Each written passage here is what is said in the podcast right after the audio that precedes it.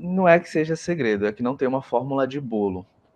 Não tem uma fórmula para dizer faça assim, faça assado. O que a gente tem de uníssono, e, e eu começo pela área, pela, pela responsabilidade civil, é que eu sempre penso, e é a, primeira, e é a melhor forma, e eu por ser um entusiasta dos métodos, é buscar os métodos adequados de solução de conflito, sempre buscar mediação. Né? Sempre, sempre, evitar que uma, uma demanda judicial, principalmente uma ação civil pública, ela perdure, porque ela costuma perdurar quando ela é complexa, perdurar muito tempo.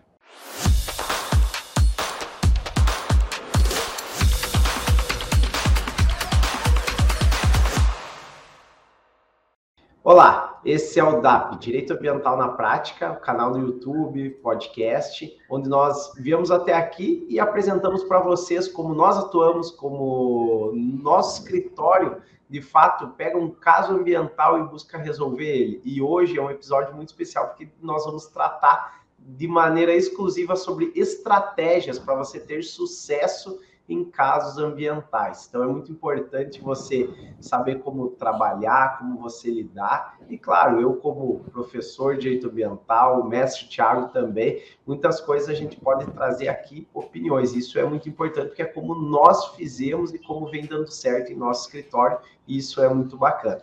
Contamos hoje com a presença do ilustre Tiago Martins e da nobre Melanie Toledo, que ambos aqui do nosso escritório Martins Zanquete Advocacia Ambiental. Tiagão, dá boas-vindas aqui para o pessoal. Olá, pessoal, como vocês estão? Sejam muito bem-vindos a mais um episódio do DAP, o Direito Ambiental na Prática. Não esquece, tá?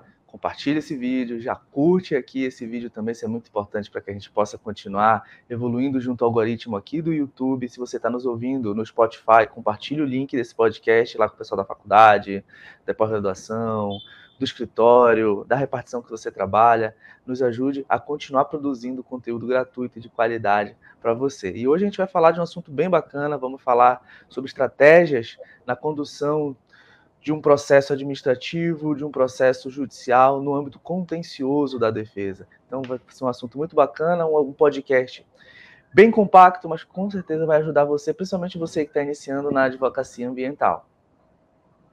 Perfeito. Também contamos então com a presença da doutora Melanie. Por favor, doutora, pode dar as boas-vindas aqui para quem nos acompanha.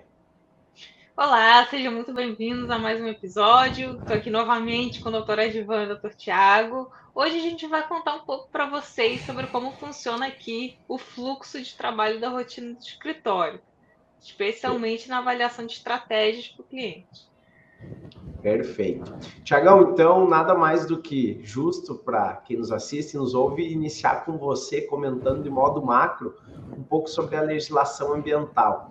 Tiagão, que eu tenho orgulho de falar, há poucos dias nós nos reunimos com promotores, com secretários que trabalham diretamente com direito ambiental e eu tenho certeza que o Thiago não vai talvez gostar do que eu vou falar aqui, mas deu aula para o pessoal, porque ele tem um conhecimento, uma bagagem, uma experiência de mais de uma década trabalhando única e exclusivamente na área, né? então isso traz uma expertise muito grande e quero que você tra traga aqui para o pessoal de maneira abrangente e também um mais de objetiva, porque nós sabemos que o podcast aqui tem como intuito também entregar de maneira objetiva como nós trabalhamos com direito ambiental. Então, falando um pouco sobre a legislação, por favor, Tiagão. Legal. Bem, vamos entender um pouquinho a sua área de atuação. Você está atuando no contencioso ambiental, ou seja, com defesas ambientais, seja ela na esfera administrativa, seja na esfera civil ou na esfera penal. Bem, o primeiro âmbito, vamos falar do âmbito administrativo, você precisa entender. Primeiro, primeiro fato basilar é que a competência administrativa para o exercício do poder de polícia ambiental, poder de polícia administrativa ambiental, conforme a Constituição Federal estabelece, ele é comum. Então, todos os entes federativos podem autuar, exercer o poder de polícia apuratório responsabilizatório para fins punitivos, tanto o ente federativo, município, estado, distrito federal e união. Então, primeiro você tem que verificar quem autuou, quem fez a autuação, verificar se nesse contexto que existe, apesar de ser como uma repartição de competências delimitada pela Lei Complementar 140 de 2011. Tem alguns diálogos que vêm sendo debatidos em, a, em ação direta de inconstitucionalidade junto ao STF, mas agora não é o momento de aprofundarmos nisso. Então, você entender essa repartição de competências junto à Lei Complementar 140 de 2011 é o seu primeiro passo. Entender quem tem que autuar, o que quando é competência da União, do Estado, do município para autuar, apesar de ser competência comum, quando um vai poder autuar, apesar de lá na regra do artigo 7 8 e 9 estar na competência de outro, porque existem exceções, quando uma unidade de conservação vai mudar essa relação de competências, você precisa conhecer bem o que diz a Lei Complementar 140 de 2011. Eu só trouxe alguns exemplos do que você precisa saber dentro desta norma. O que eu quero trazer, o primeiro ponto é que você precisa conhecer bem a repartição de competências administrativas ambientais, principalmente no âmbito da repartição de competência para aqueles que irão apurar a responsabilidade administrativa. Então, primeira dica, entenda, conheça bem a Lei Complementar 140 de 2011. A Lei 6932 de 81 nem se fala, ela serve para tudo, né? A nossa Política Nacional do Meio Ambiente. Então, em primeiro âmbito administrativo, você precisa entender isto e, claro, entender qual a norma que está sendo aplicada para o enquadramento infracional, por exemplo, do seu cliente. O seu cliente cometeu uma determinada infração administrativa, você precisa entender. Se foi em âmbito federal esta autuação, o IBAMA ou o ICMBio que atuou o seu cliente, por exemplo, então eles vão usar o decreto 6514 de 2008 e lá estarão o rol de tipos infracionais que serão aplicados. Se for o Estado, o Distrito Federal, o município, principalmente os municípios, você precisa tomar um cuidado. Existem alguns estados, a maioria tem a sua legislação própria, mas existem alguns estados que utilizam o decreto 6514, mas os estados não são obrigados a utilizar o decreto federal 6514 para fazer um enquadramento infracional de uma, de, de uma determinada conduta que ele venha a considerar infracional. Os estados podem ter suas legislações próprias, assim como os municípios. Então, um erro comum, principalmente quem está começando, é achar que o decreto 6514 vai ser aplicado, vai ser utilizado como parâmetro por todos os entes federativos. Então, a segunda dica é conheça a legislação sobre processo administrativo ambiental e responsabilidade administrativa ambiental, infrações ambientais do seu estado, do seu município, tá? Para que você não presuma que este ente federativo utiliza o decreto 6514 e principalmente para quem está começando, os recém-formados, eu já vi isso muito acontecer, tá? Então, muito cuidado nesse aspecto. Conheça a legislação aplicada junto ao ente federativo do qual você irá apresentar uma defesa.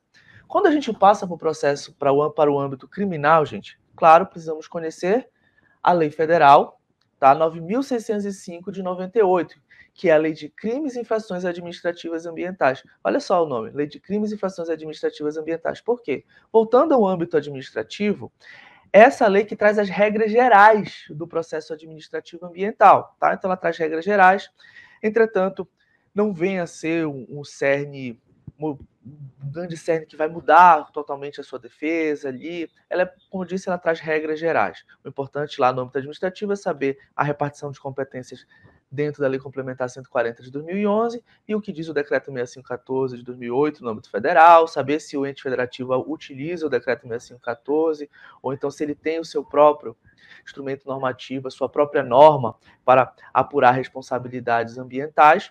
E no âmbito criminal, você precisa entender, conhecer a Lei 9.605 de 98, os tipos penais que lá estão, como é que se dá a responsabilização da pessoa física, da pessoa jurídica, a desconsideração da personalidade jurídica, o concurso de pessoas. Então, isso é muito importante que você entenda como ele vai se dar, as penas, os prazos prescricionais, como se dá essa relação de prazo prescricional, não só no âmbito administrativo ou no âmbito penal, que vai ser feito em analogia, aplicação analógica ao Código Penal. Então, isso tudo é importante que você saiba. E no âmbito civil, já adianto que a responsabilidade de, reparação de um dano ambiental ele é imprescritível por força de decisão, por força de entendimento do STF.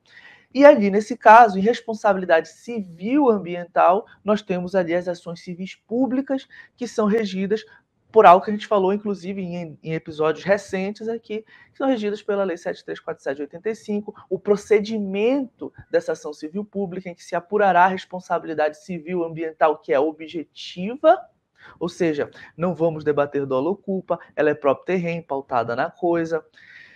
Ela tem diversas nuances específicas que a gente, inclusive, já debateu em diversos episódios anteriores, em que a gente trata sobre responsabilidade civil, a gente trata sobre ação civil pública. Então, esse é o contexto geral para que você entenda como se dá o aspecto das três esferas para que você delimite as suas estratégias. Então, geralmente o cliente chega com problemas nas três esferas.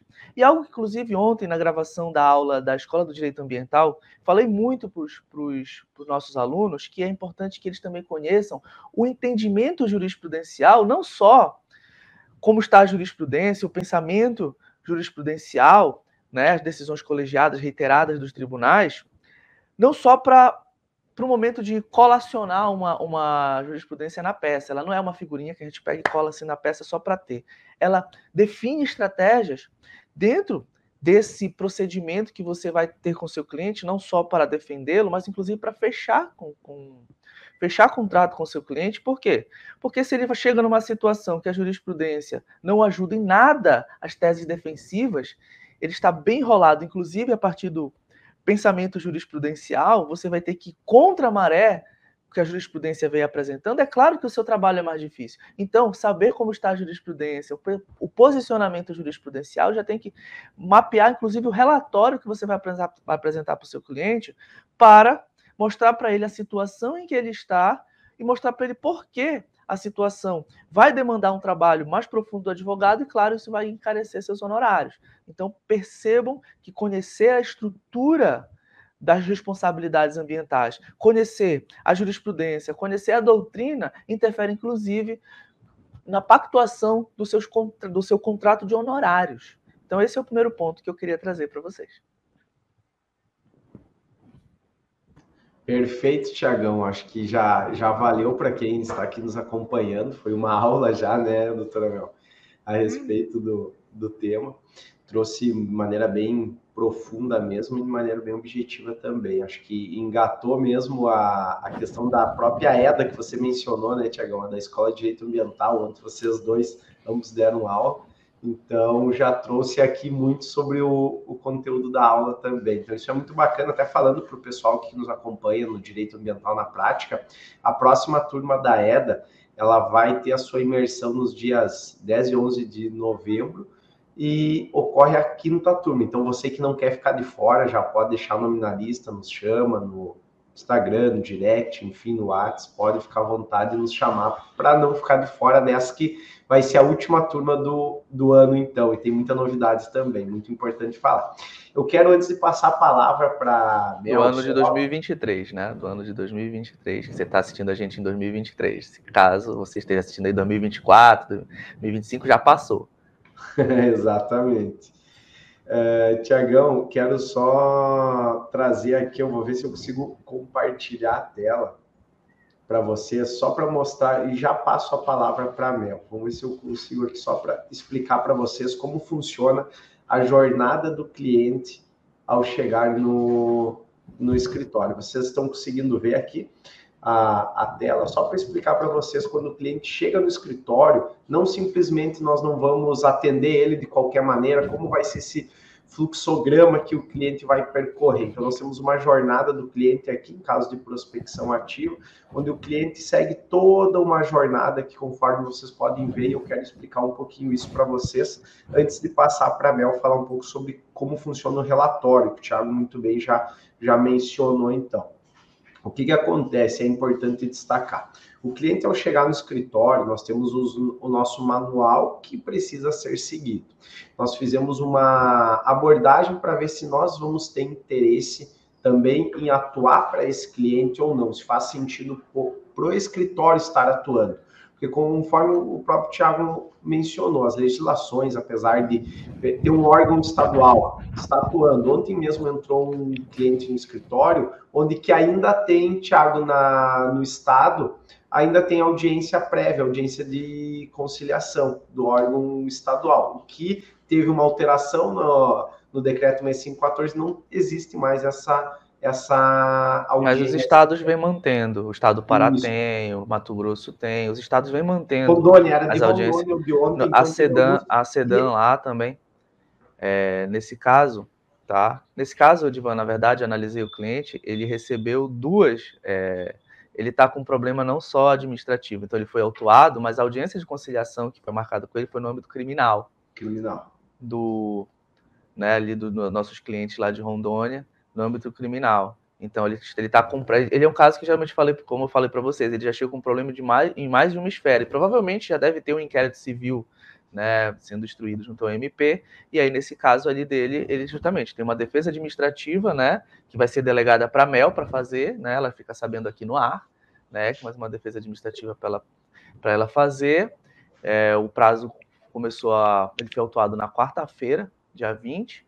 E aí tem o, o processo criminal, né, que vai ter a audiência prévia, né, e vai ter também a, provavelmente, já nós, já nós já estamos fazendo as pesquisas, se tem um, uma, um inquérito civil sendo instruído ou até mesmo uma ação civil pública aí para a, a, chegar ao cliente. Eu vou até explicar com base nesse cliente a jornada do, do cliente no escritório, então. Acho que vai ser bem, bem interessante para vocês compreenderem. Esse cliente nos procurou ele foi atendido pelo setor PRF, que é hoje o nosso setor comercial do escritório. E esse setor, então, ele agenda uma reunião, uma chamada virtual, no caso, com o cliente, se não é possível uma chamada presencial, na maioria dos casos acontece em modo virtual, onde nós apresentamos o escritório para o cliente. Após apresentarmos o escritório, o cliente nos conhecer, nós vamos passar, então, para o setor do Tiago e da Melanie, que é o setor de operações legais, onde vai ser feito um relatório sobre o caso, para nós identificar, vale a pena nós atuarmos nesse caso, tem possibilidade de resolução dele, não, não tem. Como vai ser feita essa abordagem, vocês já vão entender um pouco mais, já vou passar a palavra para a doutora Melanie para explicar um pouco sobre o relatório, como funciona esse relatório que é apresentado para o cliente.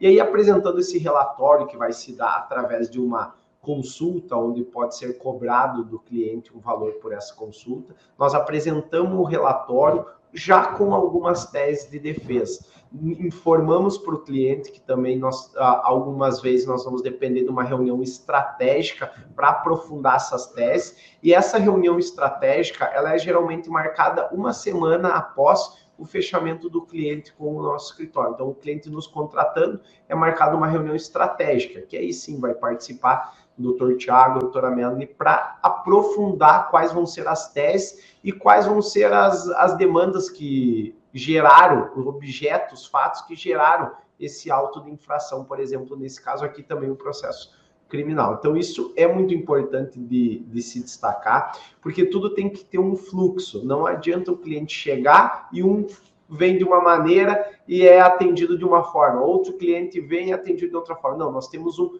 fluxograma, uma jornada do cliente dentro do escritório, isso é muito importante de, do cliente saber, porque nós trazemos muito isso para o cliente, a questão da transparência. Nós não somos um escritório de advocacia onde o cliente contrata um serviço, nós vamos lá e apresentamos a defesa. Não, o cliente contrata um serviço, nós temos transparência com ele, até mesmo antes da contratação dele, para se fazer a defesa, no caso aqui como exemplo.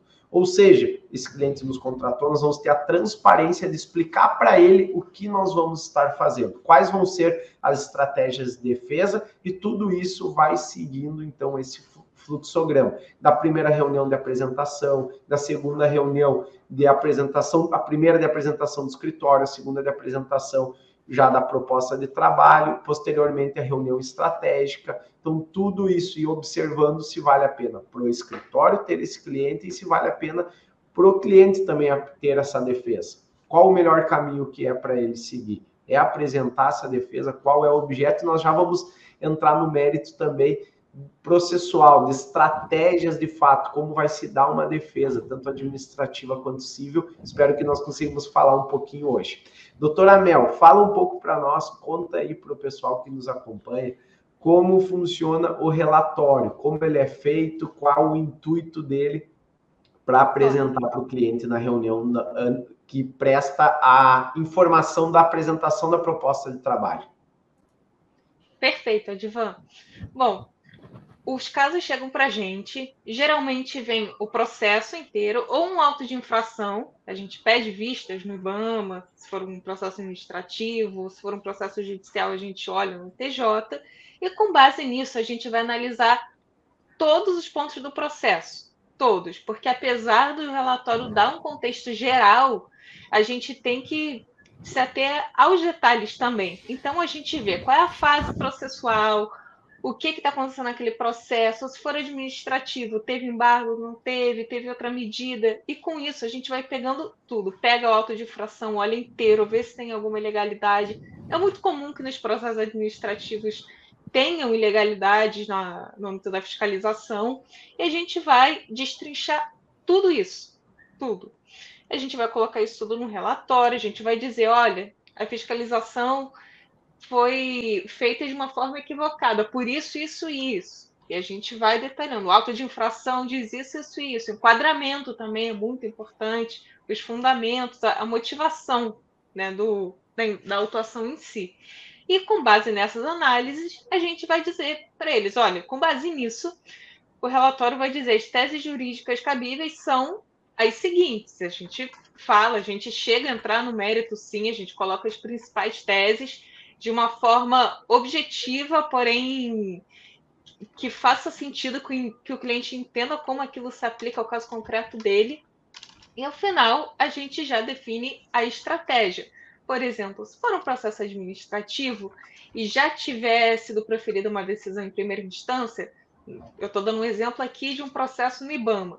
A gente sabe que as chances de ter uma reversão em segunda instância são baixas. Então, a gente já coloca na estratégia, que é, nesse caso, a medida, a principal medida talvez seja a, o ajuizamento de uma ação declaratória de nulidade. Ou se tiver uma área embargada, de repente, entrar com mandado de segurança. E com base nesse relatório todo, ele vai ser levado para essa reunião estratégica que o Advan falou, em que aí sim, isso, isso tudo, gente, vai estar embutido na precificação. Isso é muito importante, porque com base nisso a gente vai saber, olha, é, vai ser só uma defesa, vão ser duas, vai ser uma ação declaratória, a jurisprudência, como o Tiago falou, é, é contrária, esse a gente tem um bom direito realmente, e aí quando chega na parte da reunião estratégica, a gente vai colocar tudo isso para o cliente e ele vai ver se para ele faz sentido e a gente também vai ver antes, claro, se faz sentido para a gente.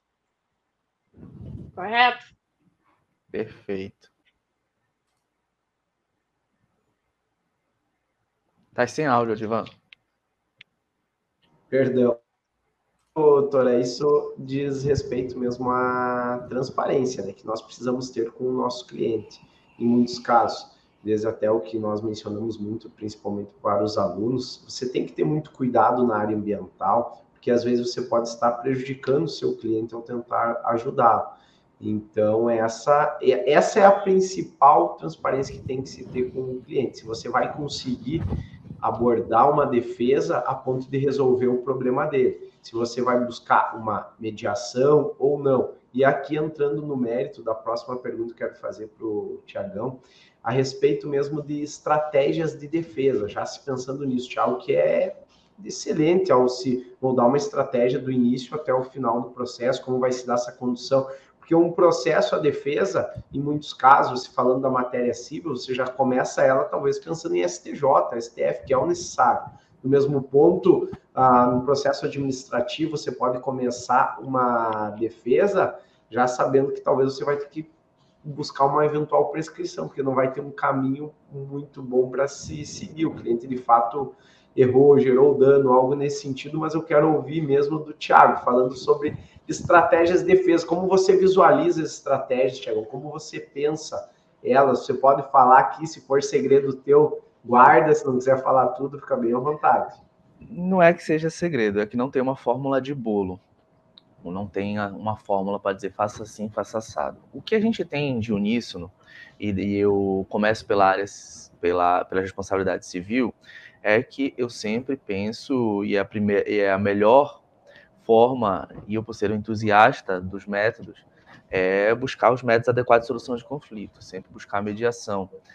Né? Sempre, sempre, evitar que uma, uma demanda judicial, principalmente uma ação civil pública, ela perdure, porque ela costuma perdurar quando ela é complexa, perdurar muito tempo. Né?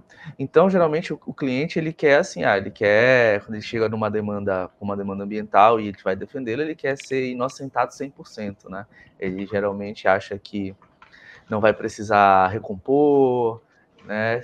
E, você, e, o seu primeiro aspecto é mostrar para ele, como eu costumo dizer, ele não sai ileso, até porque existem responsabilidades ambientais perante, não só a responsabilidade ambiental no, do aspecto, desculpe o pleonasmo, responsabilizatório, punitivo, mas dentro do aspecto social, do aspecto de cidadão, como um cidadão dentro de um Estado de direito ambiental previsto no artigo 225 da Constituição. Se você suprimir vegetação, você tem responsabilidade, sim, de repor aquela vegetação. Entretanto, isso não pode ser feito, às vezes, de uma forma desproporcional, de uma forma, inclusive, ilegal, de uma forma sem parâmetros, que às vezes busca se impor a este responsabilizado em âmbito civil, e a gente vê isso muito em situações de ação civil pública. Ações civis públicas é, prevendo demolição de empreendimentos, que às vezes, na maioria dos casos, né, nem às vezes, na maioria dos casos, essa demolição causará maiores danos ao meio ambiente do que a manutenção daquele empreendimento, daquela, daquele contexto que já está ali, desde que se adeque ele. A demolição é última rácio, inclusive a gente pode gravar um podcast falando dessas questões envolvendo a demolição como última rácio. Mas o aspecto é sempre você ter uma frente de ação, assim como temos frentes de ação com o Ministério Público, para dialogar com o Ministério Público, dialogar com o magistrado, com a, a administração pública ambiental, também tem uma frente de trabalho para que você convença o seu cliente de que ele também precisará agir de uma forma e que todos buscarão compor. Então, a primeira estratégia dentro do âmbito civil é, é, estabelecer quais são os caminhos para uma mediação. É claro, você não pode abrir mão do aspecto do litígio, da contenda, do contencioso, de uma defesa, como a Divan falou, a gente tem que pensar, se não for possível, se não chegarmos a um consenso, o que não é o preferível, você tem que saber quais são os caminhos para que você obtenha sucesso no âmbito do processo em primeira instância, segunda instância, é, tribunais superiores. E o primeiro passo é entender como é que está a jurisprudência, como se deu aquela responsabilização, como estão as provas, como as fases processuais e os atos processuais se concatenaram ao longo do tempo, para que você também possa é, questionar perspectivas processuais. Hoje a gente tem uma situação é, que está sendo debatida no STJ de um cliente nosso que a ação civil pública ela tem vícios desde seu início, vícios processuais, né? É, não foi oportunizado ao cliente a impugnação de provas extemporâneas, né, que foram juntadas no processo após ele ter, ele ter oferecido a contestação dele, então apresentado a contestação dele, perdão, ter apresentado a contestação dele, e dentro desse aspecto, você tem que entender como é que isso vai se dar, qual é o momento certo para alegar determinadas funções, determinadas situações. Você sempre tem que estar atinente às legislações que envolveram aquela responsabilização, legislações municipais, estaduais, para que você possa vir, por exemplo, lá na frente, a arguir determinadas questões em RE, RESP. Então, quando você vai debater RESP, né, envolvendo legislações, RE envolvendo a própria Constituição, mas eu costumo dizer, olha, é, o teu recurso especial, o teu recurso extraordinário, ele começa a ser elaborado na tua contestação, ou até mesmo na tua defesa administrativa. Então você tem que entender quais são as legislações que foram debatidas nesse ponto. Mas a tua estratégia básica é entender a realidade do cliente, a realidade em que aconteceu, em que se iniciou essa responsabilização, quais são as ferramentas que você tem, buscar, claro, a composição sempre é importante buscar composição, independente da esfera, né? Agora já acabei entrando na esfera administrativa e penal também, buscar a composição é sempre o melhor caminho, tá? Você levar isso ao seu cliente, que o litígio não é, litigar por muito tempo não é a melhor solução nem para ele, nem para o judiciário, muito menos ao meio ambiente, e entender a realidade jurisprudencial, a realidade doutrinária, como eu falei de adiante, e claro, expor ao seu cliente que você só, enquanto advogado, dificilmente vai conseguir resolver a situação, que ele vai precisar, principalmente em casos complexos, contratar uma equipe de técnicos, engenheiros ambientais, florestais, sanitaristas, biólogos, dependendo da situação. Perfeito. Eu acho que é exatamente esse cuidado que tem que se, que se ter, porque nós até já começamos esse episódio importante falar para quem nos acompanha é que nós saberíamos que não iria dar tempo de discorrer sobre todos os temas. Então, nós vamos ter um episódio específico, estratégias processuais para processo administrativo, estratégias processuais para processo civil. Então, tudo isso, podemos até falar sobre estratégias para resolução de termos de embargo, sobre como você realiza, confecciona uma ação anulatória, então tudo isso é muito importante, porque não iria dar tempo de falar tu, tudo que nós gostaríamos em um episódio. Mas antes de encerrar, eu gostaria só de, de te ouvir, Tiagão, falando um pouco sobre. Sabemos que a mídia gosta muito do tema ambiental, isso faz parte. Você pega um jornal, se tem uma matéria ambiental, já está na capa, se tem algo que vai se iniciar um jornal, já, já sai na na parte de, de, edição dele no início. Então, tudo isso é muito importante porque acaba trazendo muito os casos de maior complexidade para a mídia. E o que, que acontece? Nós passamos recentemente por muitos casos onde a mídia está envolvida, viemos passando ainda.